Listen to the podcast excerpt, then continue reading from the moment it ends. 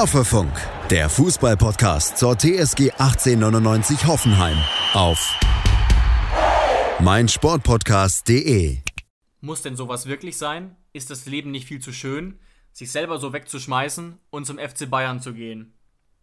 Und damit hallo und herzlich willkommen zu Hoffefunk, eurem TSG-Fan-Podcast. Ich glaube, euch ist ganz klar, worauf sich dieses Zitat beziehen soll von den Toten Hosen, Jonas. Kommt dir bekannt vor? Ja, natürlich. Das Lied ist ein alter Klassiker, was immer auf allen möglichen Feiern dann betrunken gesungen wird, um die, um die paar Bayern-Fans in jeder Region zu ärgern. Das ja, ganz genau. Ja, Bayern von den Toten Hosen, genau. Und ich glaube, ähm, es ist klar, um welche Gerüchte es geht. Und ich muss auch ganz ehrlich sagen, wann war das? Vorgestern oder so? Also, uns wäre wirklich beinahe das Herz in die Hose gerutscht. Da war wirklich kurz, ich sag mal, psychisch Land unter. Ja, es hat ja angefangen damit, dass die Bild äh, einen sehr ausführlichen Bericht mhm. geschrieben hat. Und da haben wir uns noch nicht viel dabei gedacht, weil das kann auch quasi, keine Ahnung, einfach mal blind in den Sack gegriffen sein und die Bild schreibt irgendwas hin. ähm, aber dann hat es tatsächlich fast alle, fast alle ähm, großen Seiten wie zum Beispiel transfermarkt.de wahrscheinlich gegenrecherchiert und haben es eben auch gepostet. Und das heißt schon, dass da was dafür äh, das, das, also da spricht, hat, spricht auf jeden Fall einiges dafür, dass auf jeden Fall Kontakt mit dem Berater von André Kramaric aufgenommen wurde. Genau, was ja dann später auch noch bestätigt wurde. Also Sport 1 hatte da ja einige Informationen und ja, und an diesem Punkt wurde es dann langsam auch für mich gruselig, muss ich ehrlich sagen. Ja, wir kamen an den Punkt tatsächlich, wo wir hin und her geschrieben haben, hin und her und Sprachnachrichten panisch geschickt haben, was denn daran jetzt dran sein könnte, äh, haben schon überlegt, was das jetzt für unsere TSG heißt, wenn wir vier, fünf, äh, vier oder fünf Tage vor Transferperiodenschluss eben unseren wichtigsten Mann verlieren. Und also wir waren wirklich, und das, die Transferperiode ist ja noch nicht vorbei. Ja, wir beziehen noch, uns jetzt gerade nur. Tage, noch drei Tage. Genau. Wir sind gerade nur wieder ein bisschen entlastet und also unsere Gemüter sind jetzt nur deshalb ein bisschen entlastet, weil die Bild eben mittlerweile einen Bericht herausgebracht hat, ähm, dass wohl der Transfer nicht zustande kommen wird, weil eben die TSG 40 Millionen fordert und die Bayern eben nicht bereit sind, über 30 zu gehen. Das ist der aktuelle Stand. Genau. Und ich habe dir auch, ich glaube, es war, ja, es war genau, es war vorgestern 22 Uhr. Ich habe es gerade gesehen. Ich habe dir geschrieben, was machen wir denn, wenn er wirklich geht? Uns vergraben. Und genau an dem Punkt waren wir jetzt gar nicht mal unbedingt, weil es so überraschend ist, dass er mal wechseln könnte. Das haben jetzt ja auch viele gesagt nach den letzten Spielen. Wie kann einer wie Kramaric noch bei der TSG spielen? Ehrlich gesagt auch eine sehr arrogante Perspektive, aber es hängt eben damit zusammen, was der Spieler sagt. Klar, es gibt dann immer noch mehr als nur die Vereinsliebe oder was auch immer. Der Hauptpunkt wäre aber das Timing gewesen. Ja, das ist das größte Problem, weil niemand von uns, müssen wir wirklich realistisch sein, niemand von uns kann sich beschweren, wenn Kramaric schon letztes Jahr oder dieses Jahr am Anfang der Transferperiode ja, ja. oder schon im Winter gesagt hätte, so Leute, ich war jetzt lang genug hier ähm, und am Ende dieses Jahres ähm, endet meine Reise eben hier und ich will mich umschauen, will nochmal eine andere Liga kennenlernen, will vielleicht regelmäßig Champions League spielen, was auch immer. Das wäre alles kein Problem. Das würden wir alle, glaube ich, ähm, ertragen. Aber das oder ertragen müssen äh, und akzeptieren müssen. Aber das wäre wirklich jetzt, wenn das so kommt oder gekommen wäre, wie auch immer, das wäre wirklich absolutes Worst-Case-Szenario, dass du äh, die Bayern schlägst am zweiten Spieltag, quasi am zweiten Spieltag schon wieder die äh, Liebe für André Kramaric wieder nach dem Ende letzten Jahres neu entdeckt hast, die richtig auf die Saison freust, richtig im Hype bist und auf einmal Als kommt diese Nachricht. Ne? Ja, und auf einmal kommt diese Nachricht, dass Bayern eine Stimmung hat, weil äh, Chef-Scout Lothar Matthäus äh, irgendwie äh, ein Hirngespinst hat und Salihamidzic sitzt mit seinem Popcorn äh, daheim und und äh, guckt gerade Sky und merkt, oh, ich habe ja eine, eine, Führungsposition bei Bayern. Da hat ja der Lotter recht. Nehme ich mal mein Telefon in die Hand. Also irgendwas finde ich da schon komisch, dass die Bayern scheinbar erst geschlagen werden müssen. Und das ist ja in der Vergangenheit schon ganz oft so passiert, bevor sie wirklich mal Geld in die Hand nehmen und in der Bundesliga dann eben aktiv werden. Und deswegen, das wäre wirklich der schlechtmöglichste Zeitpunkt gewesen. Da hätte das Herz wirklich nicht mehr aufgehört zu bluten. Genau, und zwar auf persönlicher, aber auch auf sportlicher Ebene. Rückblickend muss man sagen, und ich habe es dir ja auch gesagt vorgestern, dass die Argumente eigentlich gegen den Transfer sprechen. Ich fasse nochmal kurz zusammen, warum eigentlich. Erstens ist Kramaric nicht der Spieler, den die Bayern gerade brauchen. Die Bayern brauchen eigentlich einen Sechser oder Achter und einen Flügel, was Kramaric eigentlich nie spielt. Kramaric ist ja eher der Spielertyp Müller, den du eigentlich auch nicht als festen Stürmer einplanen kannst, was auch seine Rolle als Backup eigentlich äh, mindert, sag ich mal. Und er ist 29 und die TSG würde um die 40 Millionen verlangen. Das war ja relativ früh klar. Ähm, die Frage war nur eben, zahlen das die Bayern vielleicht wirklich? Ich war skeptisch, aber es gab ja, ähm, sagen wir mal so, wir haben quasi herausgefunden relativ früh, dass das Thema wohl durchaus besprochen wird. Also dass die TSG, dass die TSG nicht sofort sagt, halt, stopp, wir lassen gar nicht mit uns reden, wir verkaufen ihn keinesfalls, sondern es gab ja Gespräche, das ist ja im Nachhinein auch bekannt. Und unser Stand ist, auch aus der Presse, die Bayern wollten wohl um die 30 Millionen zahlen, aber die TSG wollte auf jeden Fall 40 und das ist ja mal eine Riesendiskrepanz. Und damit sagt die Bild jetzt definitiv, er wird nicht wechseln. Das ist ja der aktuelle Stand.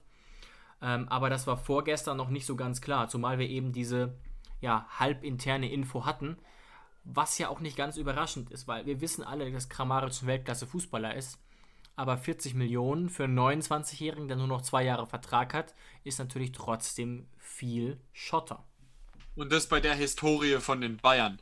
Also niemand würde sich, glaube ich, wundern, wenn Grammaric jetzt wirklich für 40 gegangen wäre, aber eben ins Ausland. Aber wenn man sich ein bisschen die äh, Historie der Bayern anguckt, dass man da wirklich äh, ein, äh, also wirklich, wenn das, das bis vor kurzem ein Javi Martinez mit irgendwie 40 Millionen aus dem Jahr 2000, was weiß ich, 11 oder sowas, noch der Rekordtransfer war, bevor das jetzt mit Hernandez passiert ist und mit äh, Sahne.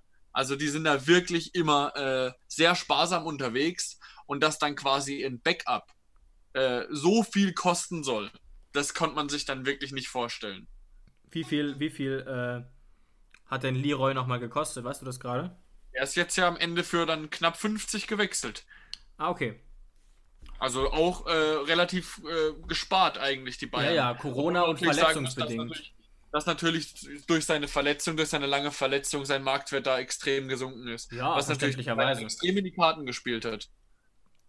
Ja, aber man muss sagen, nach diesem großen Schock gehen wir jetzt mal davon aus, dass er bleiben wird. Es gab, gibt auch ein Exklusivinterview von Sky mit Kramaric. Es gab schon erste Ausschnitte. Ich weiß nicht, ob du es gesehen hast, Jonas. Und da sagt er auch nochmal quasi das Gleiche, dass er sich sehr, sehr wohl fühlt in Hoffenheim, dass er aber schon sich vorstellen kann, nochmal zu einem großen Club zu gehen. Und da gibt es nicht so viele. Also die Tendenz auch da in diesem Interview eher nein. Ähm, aber das mit den Bayern ist ja jetzt eh erstmal vom Tisch und ich kann mir nicht vorstellen, dass man jetzt ist ja noch mehr Zeit vergangen, jetzt nochmal äh, irgendwie verkaufen würde, weil wir kennen ja unsere TSG, wenn jetzt jemand für 40 Millionen geht, als Beispiel, würde man niemanden für 40 Millionen kaufen. Aber man bräuchte zumindest einen, den man gescoutet, gescoutet hat in der Hinterhand, den man dann sofort holen könnte. Und da fehlt jetzt ja vorne und hinten die Zeit. Deswegen ja. gehen wir Stand jetzt davon aus, dass Kramaric uns definitiv erhalten bleibt. Das Einzige, was natürlich passieren könnte, ist dadurch, dass die Bayern ja auch nur noch drei Tage haben und bei den Bayern muss was passieren. Das geht ja gar nicht. Ich verstehe gar nicht, was die da treiben. Ich finde das fast schon inkompetent das so heißt, langsam. Ne? Das, das, das wird jetzt so langsam bei, der, bei Bayern in, in, in Hysterie äh, ausarten.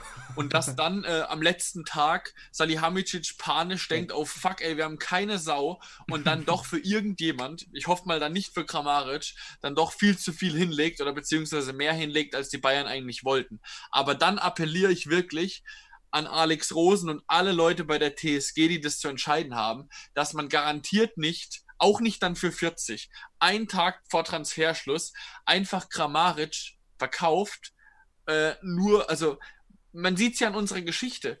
Was machen wir denn schon? Also Sichtbares mit dem Kader, wenn wir Geld einnehmen. Also von den 40 Millionen mit Joe Linton, da, da, den ersetzten wir durch einen 8 Millionen Transfer. Genauso war es bei Süle. Das ist immer schön und gut, dieser Weg. Aber bei André Kramaric, wenn man den drei Tage vor, der Trans vor Transferschluss verkaufen würde, dann kann man den eben nicht mit einem 5 bis 10 Millionen Mann ersetzen und denken, dass man dann noch Ansprüche auf nach Europa dieses Jahr hätte. Das ist natürlich ganz klar. Das ist klar, aber wie gesagt, davon gehen wir nicht aus. Dagegen spricht einiges, insbesondere eben gerade bei den Bayern, dass sich die Presse aktuell so sicher ist und dass die Position nicht passt. Kurze Info an, an Brazzo, der uns natürlich auch hört. Ihr braucht keine hängende Spitze, ihr braucht einen Außen und einen Sechser.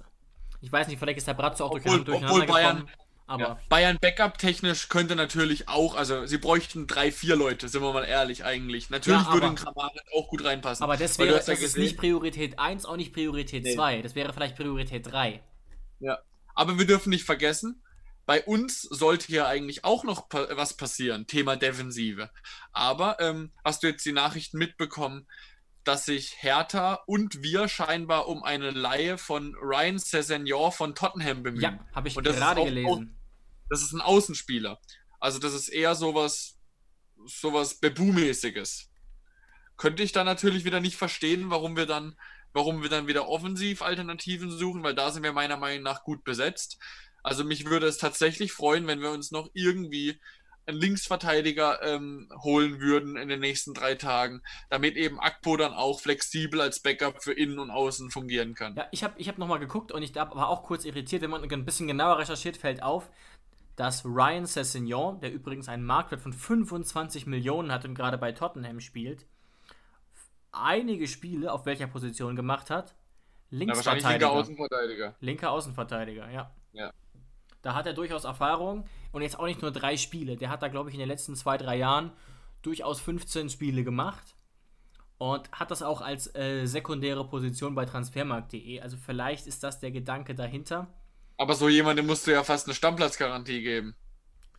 Ja, das ist äh, eine gute Frage. Weiß ich nicht. Aber wie Also- gesagt, Also sind wir mal ehrlich, äh, Tottenham wird, ähm, wird so einen Spieler, einen 20-Jährigen mit 25 Millionen Marktwert, nicht an irgendjemand verleihen, der den dann auf der Bank verrotten lässt. Also da werden gezielt Gespräche geführt werden, äh, auch von Mourinhos Seite, dass der Junge dann auch eben dementsprechend Spielzeit bekommt. Ja, vielleicht ist es aber auch so, der hat ja bisher bei Tottenham noch kein Spiel gemacht, noch keine Minute bestritten, dass man sich dann denkt, es ist, es reicht uns, wenn der nur jedes zweite Spiel macht, um jetzt mal platt zu sagen. Aber sagen wir mal so, ich bin erstmal froh, dass ein bisschen Bewegung in die Sache kommt und wir vielleicht wirklich noch einen Spieler holen, was ich auch wirklich empfehlen würde. Stichwort Bikos Kreuzbandriss, den ich wirklich äh, ja, sehr bedauere. Ja. Also würde ich sagen, dann können wir jetzt mehr zu diesem Thema auch nicht sagen. Wir hoffen, dass da in den nächsten drei Tagen auf unserer Seite noch was passiert. Äh, auf der Bayern-Seite eher weniger. Dass sich Bayern quasi, Bayern hat ja ein sehr breites Scouting-Netzwerk. Bayern hat ja in der, allein in der ersten Bundesliga in ganz Deutschland verteilt 17 äh, Scouting-Netzwerke sich eingerichtet. Zum Beispiel in Dortmund haben, sie, hat, haben die Bayern ein sehr großes Scouting-Netzwerk eingerichtet, wo sie sich sehr gerne bedienen. In Schalke haben die Bayern ein sehr großes Scouting-Netzwerk eingerichtet, bei der TSG auch. Das heißt, dann hoffen wir mal, dass sie sich bei einem der anderen 17 bedienen und nicht unbedingt wieder in Sinsheim. Oder eben bei ihrem Chef-Scout Lothar Matthäus nochmal nachfragen. Da gibt ihm bestimmt noch einen Tipp. Genau, also eine Stunde vor Transferschluss einfach mal Lodder anrufen. Der hat dann bestimmt noch irgendwelche Krachervorschläge, zum Beispiel Geheimtipps wie Cristiano Ronaldo oder Lionel Messi. genau. Gut, dann hatten wir hier noch die, die Spezialitäten der Woche quasi abgehandelt und gucken jetzt mal noch die letzten 10 Minuten ein bisschen auf das Spiel gegen die Eintracht, das fast schon ein bisschen untergeht vor lauter ähm, Transferpanik. Aber bevor wir auf das Spiel gegen die Ah, ja. Eintracht, Eintracht gehen, äh, sollten wir vielleicht noch kurz abhaken. Es war ja heute, wer es nicht mitbekommen hat, die Auslosung der Europa League. Die Auslosung der Europa League. Wir sind ja in Top 3 gestartet und du kannst ja gerade mal, du hast bestimmt vor dir, unsere Gegner vorlesen aus der Gruppenphase in der Europa League. Genau, unsere Gegner sind jetzt nicht gerade die aller, allergrößten und äh, bekanntesten Namen, aber man kennt sie. KAA Gent, Roter Stern Belgrad und Slovan Liberec. Ähm, Genau, also von den Namen her jetzt nicht die Überkracher. Da hat sich ja auch Sebastian Hoeneß, äh, ein bisschen beschwert, dass er sich schon gewünscht hätte, dass da ähm, ein Kracher dabei gewesen wäre. Auch ähm, Vogt hat ja gesagt, er hätte sich Tottenham gewünscht. Dem ist jetzt leider nicht so. Das heißt, von den Namen her haben wir jetzt keine Kracher, gegen die wir spielen werden. Ähm, aber das heißt auf keinen Fall, wir haben es ja auch in unserer ähm, Euro Europa League-Historie und unserer eigenen gesehen, oder jetzt auch am Scheitern von Wolfsburg gegen AEK Athen, dass in der Europa League niemand zu unterschätzen ist und dass man gegen die auch erstmal gewinnen muss. Genau. Jetzt haben wir zum Glück ein bisschen mehr Erfahrung und ähm, ich bin da eigentlich guter Dinge. Und was man noch vielleicht hervorheben muss, ist gerade der Name Roter Stern Belgrad, die unserer Recherche nach jetzt nicht das beste Team der Gruppe sind, keinesfalls, die aber einfach eine wahnsinnige äh, Geschichte haben. Die waren 1990, 91 Sieger ähm, im Europapokal der Landesmeister und sind in den letzten äh, sechs Jahren viermal serbischer Meister geworden. Also das ist ein richtiger Traditionsclub, der auch, das muss man schon so sagen, für eine sehr durchgeknallte Fanszene bekannt ist. Ich bezweifle, dass das möglich sein wird, dass man die wirklich sieht. Aber wenn vielleicht wieder alles normal ist durch irgendein Wunder, also ich glaube nicht daran, dann können wir uns da wirklich auf eine wahnsinnige Stimmung auf, in Belgrad einstellen. Also das ist zumindest ein richtiger ähm, Hexenkessel. Genau, genau, das trifft es eigentlich. Genau, aber dann würde ich sagen, ähm, wenn wir uns dann den Spielen in der Europa League nähern, dann beschäftigen wir uns eben in diesen Folgen dann genauer mit unseren zukünftigen Gegnern. Genau, in 20 Tagen geht es vermutlich los mit dem ersten Spiel, mit der ersten Partie und in der Woche davor kommt dann natürlich auch ein Vorbericht, in der wir individuell dann auf wen auch immer wir zuerst treffen eingehen werden. Genau. Aber zunächst. Und deshalb widmen ah. wir uns jetzt noch kurz unserem morgigen Gegner. Heute ist ja Freitag, jetzt ist halb sechs freitags und das heißt, morgen um 15.30 Uhr spielen wir in Frankfurt gegen die Eintracht. Ja, wo dann auch meines Wissens nach wieder über 10.000 Fans da sein werden, auch da etwa 20 Prozent. Also da dann auch ein relativ klarer Heimvorteil. Man hat ja auch, das muss ich nochmal betonen, hat ja auch äh, Jakob von Hoffe News gesagt, man hat unsere 6.000 Leute schon gut gehört. Das hat schon vielleicht was äh, ausgemacht oder zumindest ein bisschen. Und das kann jetzt andersrum auch der Fall sein. Gleichzeitig hat sich der Frankfurter Kader, sage ich mal, besser entwickelt, als ich das gedacht hätte. Du hast ja gerade, Jonas, äh, den Sturm in der, in der letzten Folge gelobt.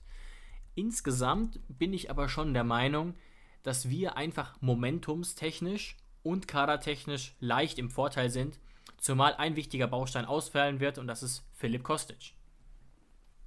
Ja, die Systeme, die wir spielen, also Frankfurt äh, und wir, sind ja eigentlich so ein bisschen gespiegelt. Also Frankfurt spielt ja auch sehr gerne mit einer Dreierkette, eben ja, ähm, ja. gespiegelt zu unserem Kevin Vogt, spielt dort eben der, der gelernte Sechser Makoto Hasebe. Und dann eben bei uns eben dann, was weiß ich, Posch oder der Kicker sagt jetzt, dass Adams dann spielen wird neben Posch und Vogt, ist dann eben bei Frankfurt ähm, David Abraham, der auch eine TSG-Vergangenheit hat, und Martin Hinteregger. Und ähm, die Flügel, die bei uns dann eben Kaderabek und Sko ähm, besetzen, werden dann eben, weil Kostic ja ausfällt, wahrscheinlich bei Frankfurt von Touré und von Zuber besetzt werden. Und eben vorne drin ganz klar Kamada, Dost und Silva sind eben so ein bisschen die drei Flexiblen, die bei uns eben im letzten Spiel ähm, Kramaric, Baumgartner und Dabur waren. Ganz genau. Also der Kader ist keinesfalls zu unterschätzen, aber äh, wir sind dem auf jeden Fall gewachsen und die Eintracht äh, Frankfurt hat ja den Saisonstart so ein bisschen gerettet durch den Sieg gegen die Hertha, aber die sind ja ganz schwach reingekommen gegen Bielefeld 1 zu 1 und also ich gönne Bielefeld diesen guten Saisonstand sehr, aber der Kader von Bielefeld ist ja wirklich ja, gefühlt noch weniger Erstligatauglich als von den meisten anderen Aufsteigern. Das ist ja schon sensationell, auch wie wenig da äh, nachgelegt wurde. Umso sympathischer wäre es natürlich, wenn es irgendwie funktionieren würde, wie damals zum Beispiel bei Darmstadt, wo es ja ähnlich ja. war, für eine Saison zumindest. Ja, jeder Punkt wird auf jeden Fall zählen. Deswegen ist es jetzt schon mal wichtig, dass man quasi schon mal vier Punkte vor Köln zum Beispiel oder vier Punkte vor Mainz steht. Mainz und Köln müssen die auch erstmal aufholen oder Schalke auch. ja, definitiv, definitiv. Schalke hat ja jetzt äh, wenigstens reagiert und da stellt sich natürlich die Frage, ob äh, Baum diesen Chaoshaufen retten kann, aber das ist uns als TSG-Fans. Was, was mich aus, aus äh, Schalke-Sicht ein bisschen ähm, Hoffnung schnuppern lassen würde, ist tatsächlich die Co-Trainer-Position. Hast du das gelesen, wer da jetzt Co-Trainer ist? Naldo, ne? Ja, ein richtiger Charakter. Da fragt man sich doch, können die nicht den Sauhaufen rauswerfen und Naldo wieder in die Innenverteidigung stellen? Also es war ja damals schon ein Riesenfehler, äh, den da wegzuekeln mit noch ein paar anderen. Also da haben die ja innerhalb von ein, zwei Jahren irgendwie mit Fährmann, mit Naldo äh, ein paar Leute rausgeekelt und wollten es mit jungen Leuten probieren. Ja, ja, ja, genau. Und hat eben überhaupt nicht funktioniert. Jetzt ist Ralle Fährmann wieder zurück und Naldo kann sich bestimmt auch nochmal seine Schuhe anziehen. Vielleicht geht es dann wieder mit ein paar Charakterspielern bergauf. Ja, das sagen ja auch viele Experten, dass es auch ein bisschen einfach an der Mentalität der Mannschaft liegt. Wenn ich es richtig auf dem Schirm habe, ist Omar Mascarell Kapitän, der einen sehr sympathischen Eindruck macht, der aber schon alleine in der Kommunikation Probleme hat. Also er wurde da, äh, wir haben ja so ein Interview zusammen gesehen, wo einfach äh, der Kommentator, äh, Quatsch, der Spielfeldreporter Fragen gestellt hat, die er nicht beantworten konnte. Einfach, weil sein Deutsch nicht perfekt ist. Ich glaube, er hat die Fragen alle wunderbar verstanden, so wie es wirkt. Er konnte einfach nicht die Worte benutzen, die er in dem ja. Fall meinte. Und das ist jetzt nur eins von mehreren Aspekten. Und wie gesagt, viele sagen eben, da fehlt der eine Führungsspieler. Ich glaube sogar. Aber er ist trotzdem auf jeden Fall äh, ein sehr wichtiger Spieler auf dem Platz, weil Mascarell ist wirklich sowas, wie man früher zu Bayern-Zeiten äh, Marc van Bommel hatte. Diese, diese klassischen Aggressive Leader. Und Marc van Bommel war ja damals auch Kapitän. Hatte natürlich, weil er Holländer war, nicht die große Sprach, äh, Sprachbarriere, aber man muss zu Mascarells Verteidigung sagen, er war auch tatsächlich bei dem Interview, was wir gesehen haben, sehr überfordert, weil es eben so ein schweres Thema war. Er wurde ja zu ja, der Spukattacke von er wurde zu der Spukattacke von Kabak äh, befragt, wo aus meiner Sicht, also die können sagen, was sie wollen, ähm, kann auch sein, dass Kabak wirklich ein guter Junge ist, so wie das eben auch Wagner gesagt hat und dass es eben aus der Emotion raus passiert ist.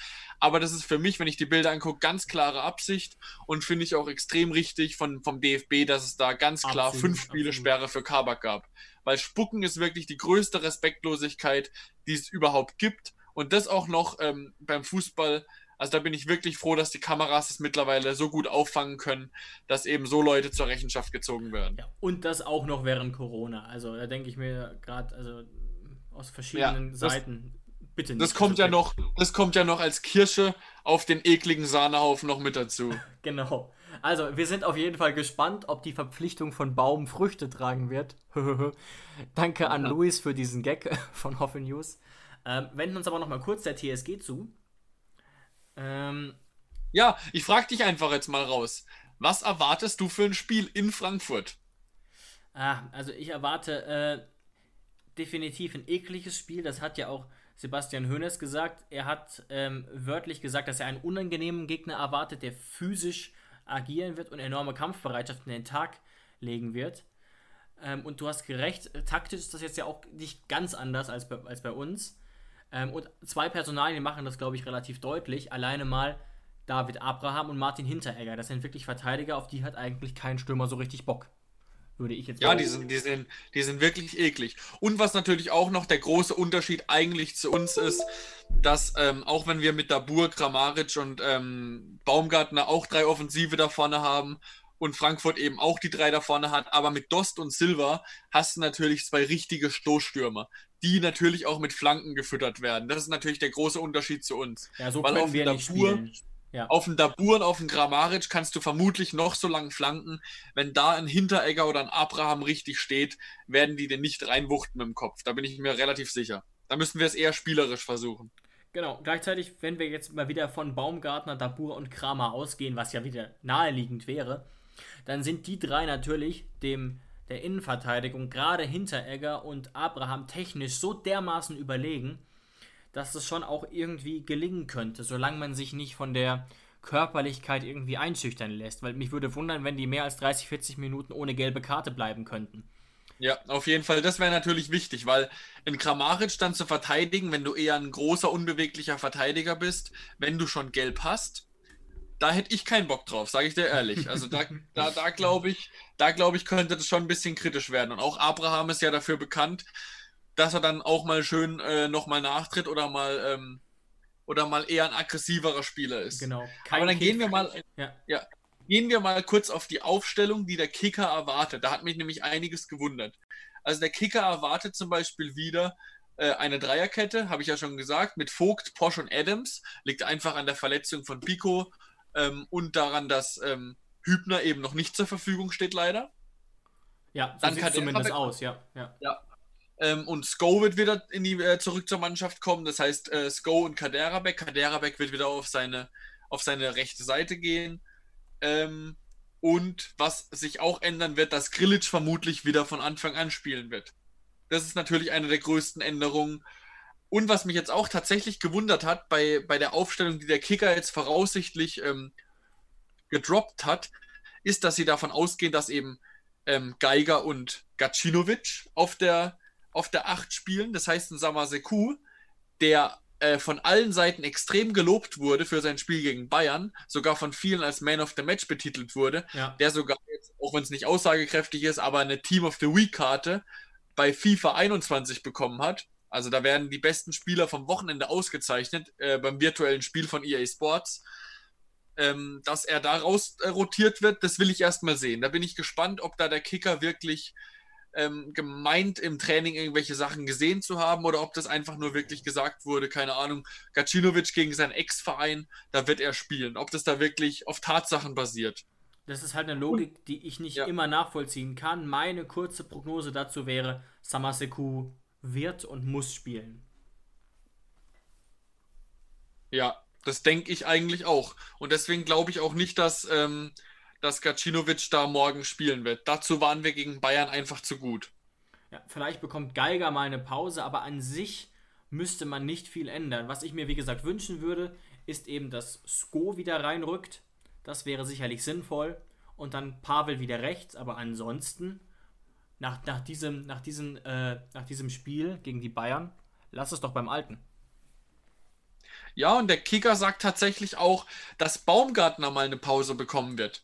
Da frage ich mich natürlich, okay, wer wird dann eher die offensivere Rolle übernehmen? Vielleicht Vermutlich Ishak. dann. Ähm, Wobei, halt, stopp! Wir haben ja fast einen vergessen. Und also fast noch mal einen anderen Man of the Match Ilas Bebu, was ist mit dem eigentlich? Der könnte natürlich auch spielen, aber der Kicker geht jetzt tatsächlich davon aus, also du hast die Fünferkette, dann hast ja, du, ja. sagen wir jetzt mal, Geiger und Grilic auf der 8, sagen wir mal Gacinovic auf der 10 und vorne Dabur und Grammaric. Das heißt, der Kicker geht nicht davon aus, dass Baumgartner spielt, geht nicht davon aus, dass ähm, Samaseku spielt und geht auch nicht davon aus, dass Bebu spielt. Ja, ja Kann also, ich jetzt ja, kann ich jetzt nicht nachvollziehen auf den ersten Blick. Ich, wir sind ja wirklich beide auf dem Standpunkt, dass gerade die Kicker-App mit Abstand die beste Fußball-App ist, gerade auch was der, die journalistische Arbeit angeht. Aber wir haben ja auch, wir sind uns ja auch sehr unsicher, ob diese Predictions wirklich ähm, auf Trainingserkenntnissen beruhen und sind da ja teilweise eher skeptisch, weil ja. wir haben das Gefühl, also, und wir haben wirklich schon, wir gucken das wirklich oft an, dass unsere Predictions manchmal eher, eher manchmal unsere passen, manchmal die vom Kicker, manchmal sind beide völlig daneben. Ja, aber der Kicker hat auf jeden Fall äh, schon des Öfteren, da habe ich schon des Öfteren bemerkt, dass der Kicker, es sei denn, es geht halt wirklich um Verletzungen, ähm, dass der Kicker eben meistens ähm, dann doch eben ins Blaue geraten hat bei vielen Sachen. Das heißt, es, man muss da auf keinen Fall davon ausgehen, dass Gacinovic jetzt morgen wirklich spielt. Also ich gehe tatsächlich und du glaube ich auch, gehen wir gehen beide davon aus, dass wir morgen mit der gleichen Aufstellung spielen wie gegen Bayern, nur dass eben Biko rausrotiert wird oder eben durch seine Verletzung rausrückt und Adams seinen Platz einnehmen wird. Halt und Sko und Sko links. Genau, genau, Sko kommt noch mit rein. Äh, halt Grillic, Grillic, halt, halt was mit Grillic? Genau, Grillic auch noch. Für wen denn? Ah ja, ja, stimmt. Also, ganz kurz, darf ich ganz kurz dazwischen grätschen, bevor du was sagst. Wieso ja. sollte man Vogt rausnehmen? Wir sind ja beide eh relativ große Vogt-Fans. Ähm, und wieso sollte man den rausrotieren? Macht ja gar keinen Sinn im, in Bezug auf die defensive Stabilität. Also wenn man jetzt nach dem, wenn man Grillic wieder drin haben will, und davon gehe ich aus, davon weil gehe ich, auch aus, ja davon gehe ich auch aus. Ja, dann, dann müsste man rein von der Leistung her, weil Samaseku hätte es ja verdient, wieder zu spielen, äh, tatsächlich mal Geiger raus. Und dann hat man ein relativ defensives Mittelfeld sozusagen. Ja, dann hat man eben Samaseku, Grilic und dann eben vorne, meiner Meinung nach, Baumgartner, Dabur und Kramaric. So könnte ich es mir tatsächlich morgen ginge vorstellen. Schon, ginge schon. Ich meine nur, also vielleicht ist deine Einschätzung auch anders. Ich finde Geiger tatsächlich relativ offensiv. Geiger ist ja kein Sechser. Und ja, aber er ist trotzdem, er ist trotzdem ziemlich aggressiv. Auf jeden Fall. Ist ein guter Spieler fürs Pressing, gegen Geiger. Ja, ja, ja. Ja, aber das wird morgen dann wahrscheinlich, also das wird morgen eigentlich die interessanteste Position, ob Grilic eben wieder reinrückt und wer dann für ihn weichen muss. Würde mich schon sehr überraschen, wenn Samaseku eine Pause bekommt. Und mal eine andere Frage. Ähm, weil wir jetzt alle so selbstverständlich davon ausgehen, dass Adams den Platz bekommen wird. Warum eigentlich nicht Akpoguma? der das, der das dann ähm, nach der Verletzung von Pico sehr gut gemacht hat in der Innenverteidigung? Ja, gute Frage. Ich würde die kurz so beantworten. Vorbereitung. Er hat in der Vorbereitung gar nicht Innenverteidigung gespielt Und das könnte sich natürlich jetzt wieder ändern, wegen der Verletzung von Biko, aber ich glaube es nicht. Adams Nuhu hat da mehr gespielt. Ähm, Hoeneß sieht ihn offenbar eher in der Innenverteidigung als Akpo und deswegen denke ich jetzt eher an Adams, der ja auch äh, gegen Köln ein sehr ordentliches Spiel gemacht hat. Okay, ja. Sehr gute Antwort, damit hast du mich überzeugt. Dann hätten wir quasi die Aufstellung schon mal, wie wir sie uns vorstellen, genannt. Und wenn ich dann wieder auf die Bank gucke. Die Bank ähm, ist geisteskrank. Ist richtig Also, wenn ich, mir, wenn ich mir da einfach nur die drei Namen angucke, stell dir mal vor, es steht lange 0-0 oder 1-1 oder wir liegen sogar zurück und dann kommt die 60. Minute und du kannst Sages Adamian bringen, du kannst Ilas Bebu bringen, du kannst Ishak Belfodil bringen oder du könntest Klaus mal vorne reinbringen, um eben den wuchtigen Innenverteidigern ein bisschen was entgegenzusetzen. Ja. Also da, und, dann immer noch ein, und dann immer noch mindestens einen Top-Achter. Also es können ja nicht alle spielen. Vielleicht ist Gacinovic draußen, vielleicht ist Geiger draußen, ja. das wissen wir ja nicht. Und dann der teure Mann, der eigentlich sehr untergeht, wir, den wir immer vergessen. Wir haben immer noch auf der Bank Jakob Brunn-Larsen. Ja, ich habe es ja schon so ein bisschen befürchtet oder angekündigt in der Umfrage unseres Partners Hoffe News ich glaube, der wird der Verlierer der Saison sein. Einfach weil er nicht recht in diesen Kader zu passen scheint und weil ihm so ein bisschen das Momentum gefehlt hat in der ersten Saison. Ja, wir spielen, wir spielen ohne klassische Richt äh, Flügel, also ja. äh, Außenstürmer sozusagen. Und das ist wahrscheinlich sein Nachteil, weil ein Bebu und ein Belfodil, die können auch eher zentraler spielen. Und ein Adamian auch. Aber ein Brun Larsen scheint dann doch eher ähm, an einem, an einem 4-3-3 zu hängen und da die linke Seite bespielen zu wollen. Und das ist eben momentan nicht unsere Art äh, zu spielen. Ja, ganz genau, ganz genau. Und die vorne machen es auch einfach sehr, sehr gut. Und dann hat man ja immer noch Leute, die hinten anstehen, wie Bebu, die es sehr gut machen. Oder wie gesagt, einen meiner Lieblinge, Adamian, der jetzt gerade so ein bisschen über die zweite Mannschaft rangeführt wird. Ich hoffe, er kriegt auch mal bald seine Einwechslung wieder in der ersten Mannschaft. Aber auch er könnte natürlich ein Härtefall werden wenn du weißt, wie ich meine. Ja, weil Einwechselspieler Nummer 1 momentan, nach, auch nach dem Spiel äh, gegen Bayern, ist natürlich, und das haben wir uns auch schon vor der Saison gedacht, durch sein Tempo, auf jeden Fall Ilas Bebu. Ja, nochmal ganz kurz, also Rückblick aufs Bayern-Spiel, richtig gut, richtig gut. Ja, einer der besten Joker, die man sich überhaupt wünschen kann auf dem Niveau. Ja, und ich weiß auch nicht genau, was da los ist. Da gab es ja wirklich diesen, diesen Knall. Nach der Schreuder-Entlassung hat der auf einmal viel besser gespielt und ich weiß auch nicht genau warum. Ja, wir haben damals ja interpretiert, rein interpretiert, dass das auch daran lag, dass ein paar mehr Spieler zurückgekommen sind, wieder fit geworden sind ähm, und dass er dadurch nicht mehr auf unbeliebten Positionen, die er nicht so gern gespielt hat, quasi äh, den Druck von Anfang an hatte. Dass er eher ein Spieler ist, den du auch sehr, sehr gut in der 60., 70. reinwerfen kannst. Ja, stimmt. Ich erinnere mich, dass diese Über und wenn man Und wenn man den Kader anguckt, ähm, dann, also gar nicht böse gemeint, dann ist er auch nicht mehr als ein Joker. Und ein Joker meine ich sehr positiv. Er ist dann quasi unser Nummer 1 Joker. Und sowas brauchst du auf jeden Fall. Natürlich. Und das, ich glaube auch nicht, dass er unzufrieden sein muss, wenn man weiß, der kommt eigentlich immer oder fast immer rein. Und er muss ja nur mal eine angeschlagen sein und zack, bumm, spielt er auch mal von Anfang an. Also Eben, er hat sich auf jeden Fall verdient. und dann geht es natürlich auch noch darum, wer vor einem spielt. Und ich glaube, wenn er ähm, auf, die, auf die Tafel guckt, wo das aufgeschrieben wird, oder ich weiß nicht, ob das mit einer PowerPoint-Präsentation gemacht wird, die Aufstellung, und er sieht dann da, dass Baumgartner spielt, dass Kramaric spielt und dass Dabur spielt, dann kann man sich dann schon eher damit anfreunden, dass man eben dann nur der Einwechselspieler ist. Weil das sind natürlich Namen, die auf jeden Fall überzeugen. Ja, ganz genau so ist das.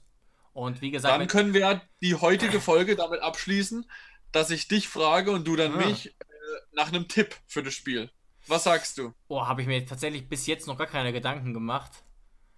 Ich ja, glaube, deswegen frage ich dich jetzt auch ganz spontan. ich glaube tatsächlich, also ich glaube, ich würde fast zu einem Unentschieden tendieren, auch wenn ich das eigentlich nie hoffe, natürlich als TSG-Anhänger. Aber irgendwie habe ich das Gefühl, dass dieser Kostic-Ausfall und unser guter Saisonstart jetzt das Zünglein an der Waage sein könnte. Wir haben ja auch eine relativ schlechte Bilanz gegen die Eintracht und wir das Ding 2-1 gewinnen. Okay, also mein erster Tipp ist, wenn ich jetzt, äh, mein erster spontaner Tipp wäre ehrlich gesagt ein 2 zu 2. Ja, wundert mich nicht, ja. Ich kann mir nicht vorstellen, dass da wenig Tore fallen, ehrlich gesagt. Weil ich glaube tatsächlich, dadurch, dass beide ziemlich offensiv spielen und auch Frankfurt mit den zwei Stürmern sehr offensiv spielt, dass wir das nicht überleben werden ohne ein Gegentor. Und auch unsere Offensive ist ja extrem stark drauf. Das heißt, ein 2 zu 2 wäre mein Tipp. Aber jetzt ziehe ich die Fanbrille auf. Und deswegen denke ich, dass wir dann in der 90. Minute durch Kramaric dann das 3-2 machen und dann gewinnen. Genau, Seitfallzieher aus 16 Metern, ja. Ja, genau, mein realistischer Tipp wäre aber tatsächlich dieses Mal 2 zu 2. Ja, verstehe ich komplett. Ich hoffe nur auf den Sieg, auch damit wir das Momentum mitnehmen können und die breiten Schultern aus dem Bayern-Spiel. Aber wir wissen es alle, nur weil wir gegen Bayern gewinnen, muss das keine Auswirkungen auf die weitere Saison haben. Kann es aber. Ja. Ich denke auch, mit sieben Punkten aus drei Spielen kann man auch absolut zufrieden sein. Ja, ganz genau. Und äh, damit bin ich eigentlich äh, zufrieden für diese Folge. Was denkst du? Ja, wir sind fertig für diese Folge und freuen uns jetzt auf das Spiel morgen. Ganz genau. Geht ja auch schon bald los, wenn diese Folge online kommt. Dann ist ja gar nicht mehr lange hin bis zum, ähm, ja, wie soll man sagen, Südwestkracher. genau. Ja, dann sage ich mal, vielen Dank wieder fürs Einschalten und danke, dass ihr uns abonniert und so fleißig hört und uns würde wirklich freuen, wenn ihr uns auch mal einem Kumpel von euch empfehlt. Das ist vielleicht immer am besten, so ein bisschen Mund-zu-Mund-Werbung. Ähm, und ja, wir hören uns wieder Anfang der nächsten Woche. Macht's gut. Ciao, macht's gut.